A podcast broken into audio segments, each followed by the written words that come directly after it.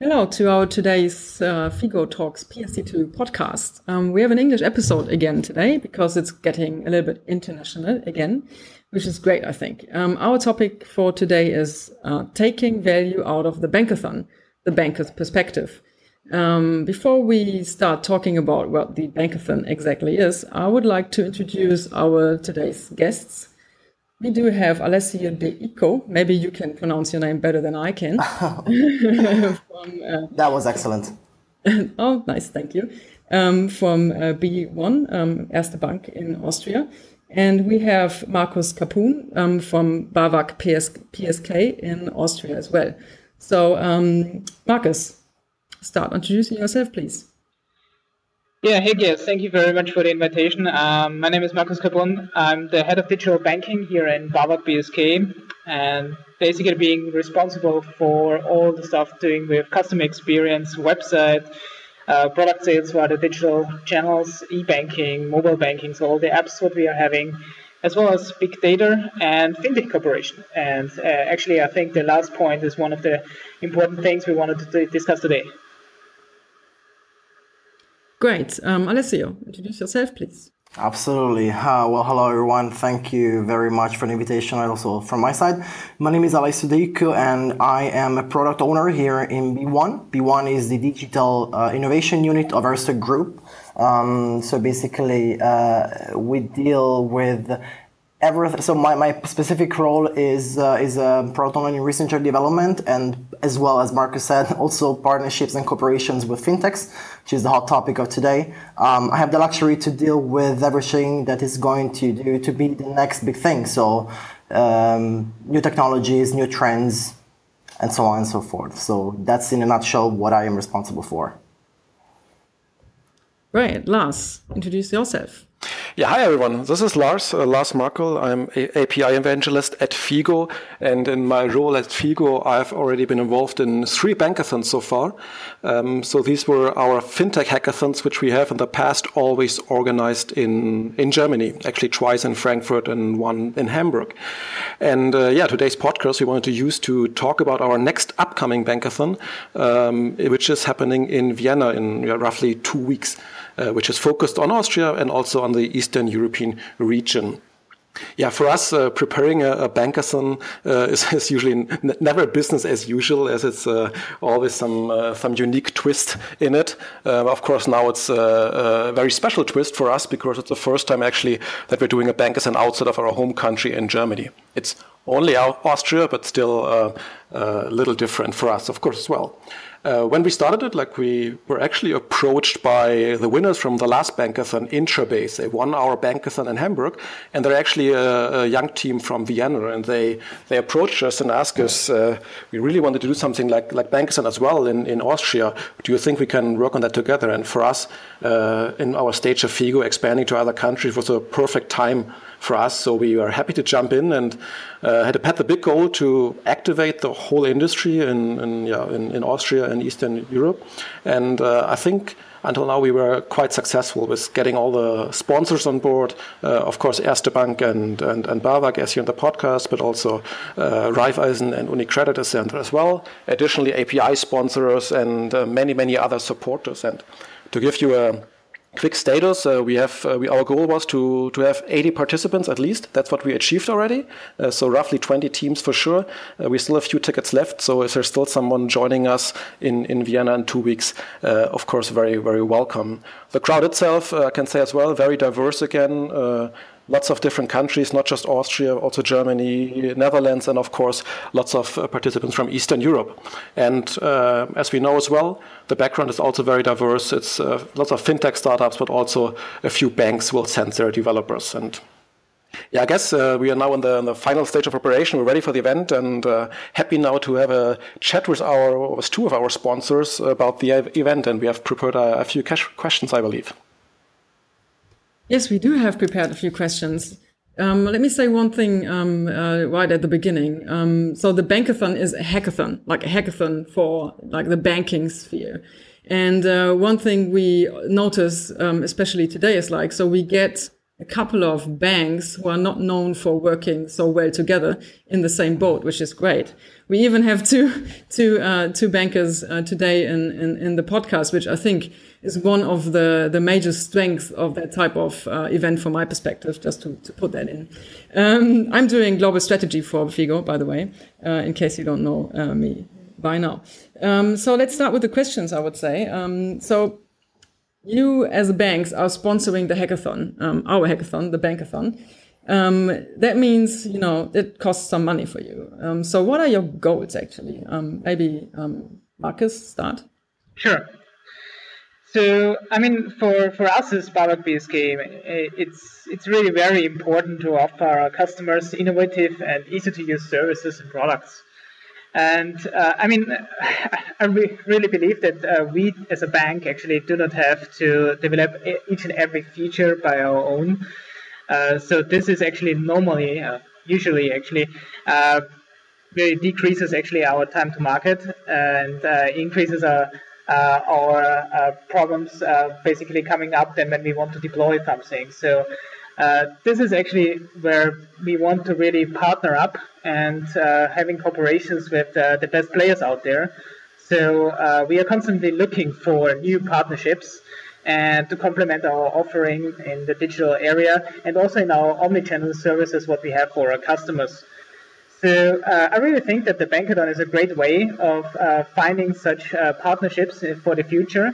We have already have some uh, partnerships uh, in place. Uh, we have done some very nice things actually with Austrian and international fintech so far.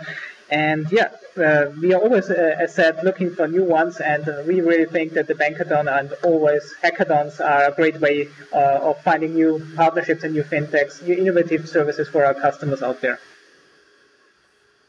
Alessio, something to add? Absolutely. I mean, first of all, I, I agree with what Marcus said uh, uh, on not doing everything alone. I believe that's one of the uh, key points right now. But I mean, let me start by saying that first of all, hackathons have been around for years, so for a while, as a model used by, by, by big tech companies for various purposes as a recruitment tool, as a talent scouting, simply to spur innovation, to cater to to all those like uh, great minds out there. First of all, and uh, banks in this regard are just catching up. Well, why is that? Well, I mean, if you talk about APIs, uh, they have brought terrific benefits in this new economy. They have revolutionized, I believe we can say, revolutionized the way uh, the companies do innovation, the companies operate right now, in the big tech sphere. And when you talk about PSD2, with the advent of PSD2, which is the buzzword of the moment, uh, well, the paradigm for banks is, is, is, changing dramatically towards an entirely new way of doing business. Um, well, in this way, PSD2 is actually the motto, for instance, of this of this bankathon. Uh, and uh, hackathons are, I just, I be, simply believe, are a great tool to get your boots on the ground, to meet new talents, to establish a connection with with with new developers, to explore new ideas, new MVPs, new simply new thought processes. Uh, also, like a very very simple communication line. So uh, I think it's just very unrealistic to think that, as Marcus said, it's not possible to do everything alone, and uh, you can't just simply stay, kick it back, and relax and rest in your ivory tower. Uh, in your high bank, in your high room, and uh, and just you know expect innovation. Innovation is done from the bottom up, from the ground. Hackathons is simply a great way to do it. Yeah, I would agree. So you both um, already have um, said that, that that you you have already um, had your experiences with other hackathons, not the bankathon, because that's the first time in yeah, Vienna for us. Um, so, um, have you ever thought about establishing hackathons uh, yourself as a bank, or do you think that that type of event should be in the hands of you know some other player who is maybe a little bit closer to you know where the where the crowd is doing it as you said like not within like your little uh, your little castle you know down down to the earth of where where the creativity um, happens. Do you think you could do that as a bank yourself? Um, maybe, maybe I have to chip in there a little bit because um, for us actually for us as BAWAG PSK I mean we have never um, actively participated in a hackathon so far. So this is really the first time for us we have, of course, observed and uh, watched, visited similar other events, uh, and uh, hackathons have seen what are the outcomes of it, it is. And for us, actually, what we have seen so far is really that a hackathon is a great event. It's a great format actually uh, to get uh, to know a lot of uh, good fintechs to see what they can really do in a limited time frame, uh, what they can do in prototyping. So in just maybe 48 hours for example, and uh, just this uh, the spirit and actually the energy what you see there and the know-how and ideas all together in one room. This is actually very it's really amazing for us, and we really think that this is very uh, leads to very innovative new results. Uh, for us as a bank, actually, what we can perfectly then uh, implement and complement to our services and offerings. But as said, for us, actually, it's really the first hackathon. Uh, we are actively participating and we are very much looking forward to it. Uh, for uh, on your question, actually, that uh, if we are thinking about establishing our own one, I mean, yes, we are thinking about it, but um, at the moment we are just really reviewing it, um, seeing all the options what out there. Uh, maybe we there is something coming up in the second half or autumn of this year, but uh, first of all, we want to see now and experience uh, this uh, the Bankathon and see uh, what really bring to us. It will bring definitely to us some experience and we are very much looking forward to that. And uh, then we will decide if we go for our own one. Yeah, that's. I mean, I think um, why Figo is doing it, we we we think like it's it's we are a great connector between those two worlds because we do know both, because we have business with both, like the the small companies, the fintechs, the developers, and the banks. Um, uh, so um, I hope that we will give you a great uh, kind of view on what is possible with that type of with that type of event. And um, um Maybe, maybe to, to, add a few words uh, from from our side as well from Figo is, um, I mean, as when we started with our Bankathon in Germany in 2015, I mean, the main reason for us to to host the first event was because there was no other fintech hackathon around, in especially in Germany. In a few hundred countries there, there was. Uh, however, when after after we had the one, the first and the second event, uh, it was becoming quite popular among banks in Germany as well to host their own events and. Um, I personally believe, or what, what we have learned in the past is that there is actually a strong difference of like sponsoring uh, uh, an, an, independent event like the Bankathon for a bank and host the own event. I mean, there are lots of lots of reasons actually to do hackathons. Alessius has mentioned like it uh, all came up with the tech companies, but there are very different reasons for banks to do it. And I think uh, both events are like independent and own events are uh, achieving different different kind of kind of goals. Absolutely. Yeah, I would also I would also agree um, on that. So we have a PSD2 focus, uh, a motto on the on the Bankathon. Um, do you think that helps for for a Bankathon to have like a little bit of a more clear focus, or um, would you say a more free type of approach would be better? Alessio? Should I take it? Yes. Well, um, first of all, there, yeah, in this regard, two considerations from my side. Um, I think the first consideration is that PSD2 is extremely relevant. I mean, nowadays, I'm not saying anything new for both banks and fintechs. Uh, PSD2 is aiming at, at basically leveling the playing field uh, for new entrants like fintechs to, to get on this market where traditionally banks have only been in. Um, PSD2, at the end of the story, means opening up APIs for banks, at least from the bank's perspective. Um, banks have traditionally operated under a model of closed APIs. Uh, now we're all of a sudden we're being forced to, to sort of open up and, and uh, face a totally new business, the new business model. On the other side, you have fintechs, which will benefit greatly from PSD2. Um, and uh, well, and this is exactly where the line is. I mean, hackathons are a great way, in my opinion, especially in this one, in the specific one, and where PSD2 as a motto, uh, to basically bring two two great parties that can have great synergies from each other. Uh, banks bring in a great deal of knowledge and know-how uh, about customers, uh, customer pain points. Uh, I mean, we've been in this business for, for forever. Um, and on the other side, you have fintechs that bring in these new ideas, new energy, these new points of view, these new MVPs. So, first consideration is, yeah, it, I think it, it's it's it's one of the main, uh, one of the best focuses that you guys could have brought right now. The second consideration is that if there is a potentially to the possibility to identify a problem with that is that I mean PSD2 is also at the same time a very big topic, um, especially in hackathons. There has always been, also in our experience, um, this sort of dual battle between um, you know you give a simple, a very specific problem to solve as a as a motto or as a, as a mandate, or you just give a very general uh, framework where the, all the teams can play. Well, each and every one has its pros and cons. Uh, if you if you give a very specific and narrow one, you're most likely missing out on great stuff that could come up come come out of it. Uh, the opposite also is true. If you give a very general one, uh, where PSD2 is a likely candidate to be, um, you have most likely, not most likely, but you have the possibility that you know teams could probably derail a little bit and go a little bit off rail. So uh, I think it's fundamental in this point that you have great, you have good mentors which are knowledgeable and accustomed to the topic that can sort of offer a bit of guidance. Yeah, right. Marcus, what do you uh, think about that uh, PSD2 focus?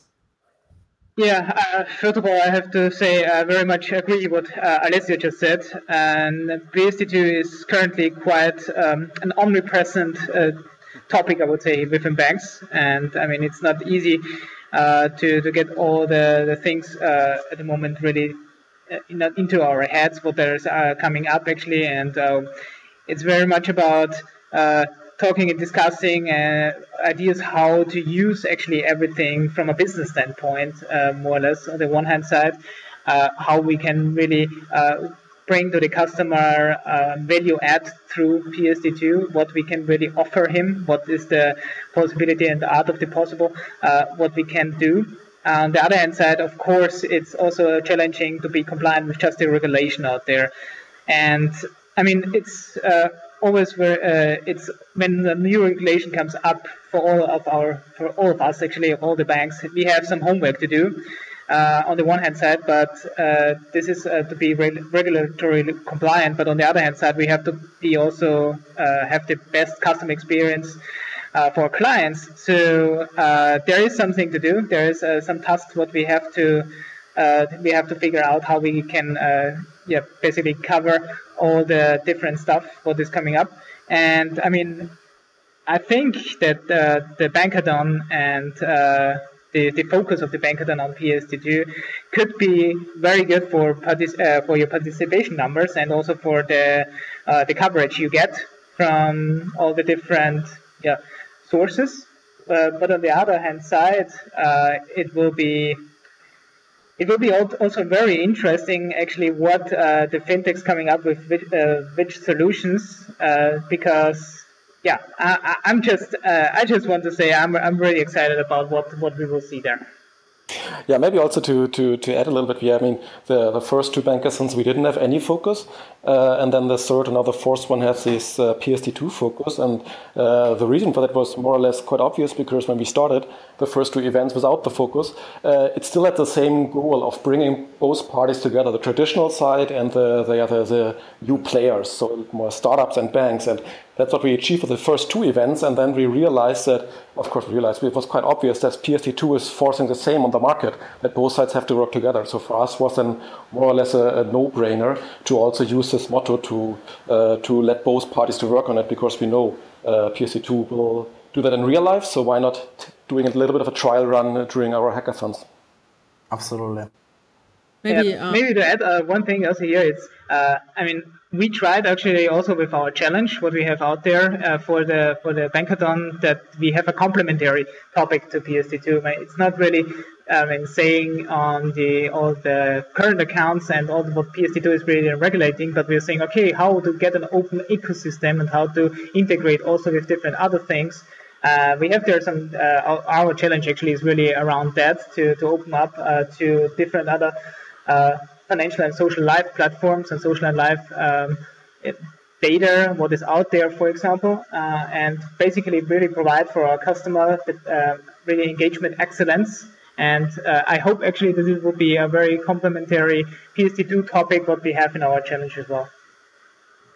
Right. Um, I, I'm happy about all of what you're saying, actually. Um, I think um, that's exactly the way. I mean, it's a it's a good it's a good first step for a great um, collaboration in the scene and for opening up a little bit more maybe than PSD2 says so and make a real opportunity out of it. I mean, that's the whole thing uh, to serve the customer, you know, in a, in a modern and in, in, maybe a better way and um, to just optimize um, what you're doing all the time. Maybe the, the, the two last questions. Um, uh, one, one question with, a, with um, asking you for a short answer. Um, who will actually attend the Bankathon? Um, do you have like a specific setup um, uh, of attendance? Will you send uh, a team to to also um, develop, or um, what's your setup, Marcus? So uh, we won't have a team that develop, um, but we have a full team out there uh, for assisting, mentoring, coaching, whatever, actually for our challenge. Uh, so it will be a team from, from my area, from digital banking, uh, being there uh, also with having uh, a focus on uh, fintech cooperation as well as big data background, so that we can really also provide insights to how our data lake is working and so on and so forth. On the other hand side, we will also have a specialist from our uh, from our IT there uh, who could give uh, answer to any question around our public API and uh, also uh, around actually how to connect basically to our systems. What about BeeOne and Erste Bank? Sure. So, well, we will have, um, we should have a team from, from BeeOne. Uh, we'll have mostly people related to, which are related to product development as they are the people that are closest to the product and to the new ideas. Um, also, failed to mention it before, but also the people that have been done, have been doing this for a while, for the last five years. it's not the first hackathon that we participate into, so there is a sort of oiled and geared, well, well-oiled machine. Um, we have winning some, we're winning some confirmations from our tech leads and uh, some developers. Um, but so far, yeah, and also some of our management team is going to be there, of course, in the jury. So we will have enough people to to to provide, hopefully, sufficient and valuable mentoring to all the to all the guys participating. Right. Um, and what do you both think about? Will this um, bankathon, so like our little independent bankathon um, in Vienna, have any impact on the scene um, in Vienna on the on the fintech scene? Will there will this create something? What do you think about that question, Marcus?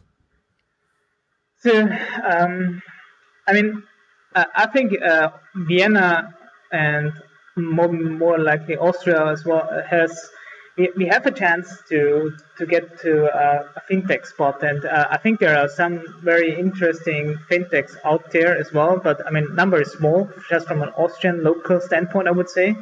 Um, I hope that uh, there will be uh, a lot of uh, fintechs coming in also from uh, CE, and that we having the possibility to talk to different guys to just increase our our network of fintechs, uh, of our partnerships, what we have there, just to get a, just to increase our ecosystem more or less. What we want to, we're really, really looking for different uh, partners for for the future. Uh, as said, we have already had some uh, partnerships uh, done in the last year, and uh, we are still having a lot of um, a lot of possibilities uh, and opportunities uh, for the future as we are looking always for having the best services for our customers, as I said.